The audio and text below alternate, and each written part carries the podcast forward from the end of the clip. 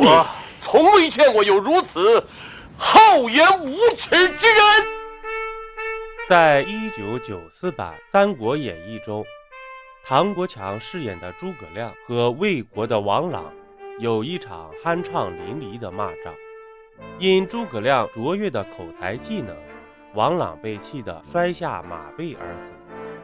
想必其中有一句大家一定耳熟能详：“我从未见过如此厚颜无耻之人。”那么问题来了，古代不推广普通话，两军交战语言不通怎么办？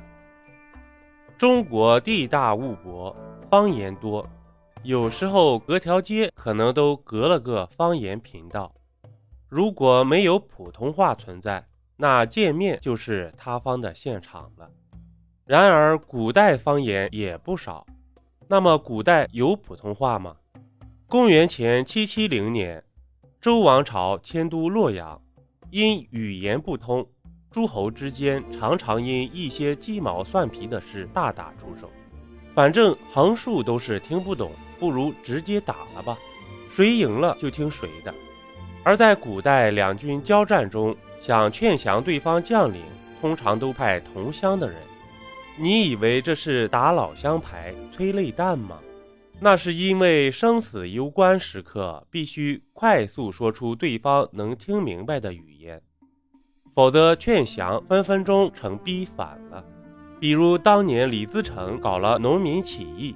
朝廷一看，哎，这不得了了，赶紧派人去调解，结果愣是派了个辽东士兵去跟土生土长的老陕李自成对话，结果如何？用脚趾头想都知道了，拉下去直接砍了。由此可见，说大家都听得懂的语言是多么的重要，所以普通话便也顺应而生。普通话的历史可一点都不普通。为了让大家听懂对方在说啥，朝廷率先办起了培训机构。而十三国古都的洛阳，洛阳话成了最初的基础通用语——雅言。子所雅言，诗书直礼皆雅言也。那搞培训，怎么能少得了教材呢？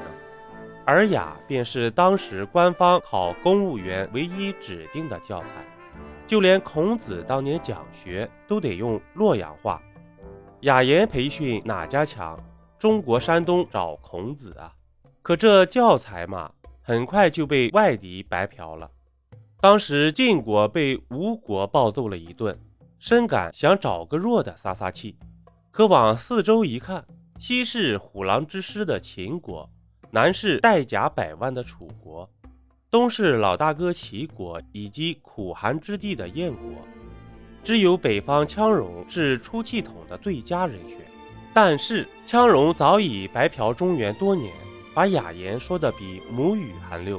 到了战场上，羌戎士兵当场吟唱：“盈盈青英止于凡，启帝君子无信谗言。”简而言之就是。苍蝇叫你吃屎，你不吃；小人叫你打我，你咋就打了呢？一通高逼格的谴责，让晋国当场脸红。于是晋国麻溜的退兵告辞了。这教材有是有了，但怎么教也是个大问题。毕竟不是人人都像羌戎这么自觉，所以各朝各代为了教学绞尽脑汁。汉朝时为推广雅言，发明了三种学习方法。第一种叫直音，就是告诉你哪个字和哪个字读音是一样的。搁现在来说，就是玩谐音梗。可这只适合已认识一些汉字的人，对于只会方言的人基本没用。第二种叫读弱，就是拟其音来注音。就和我们上学时在英文课本上用中文标注一个意思，依旧是谐音梗。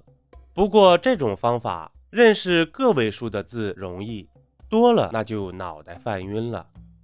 以上两种掌握起来都挺困难的，于是有了第三种，现代人看不懂的反切。反正这个反切主播是死活都看不懂的。如果您感兴趣，可以去网上学习一下。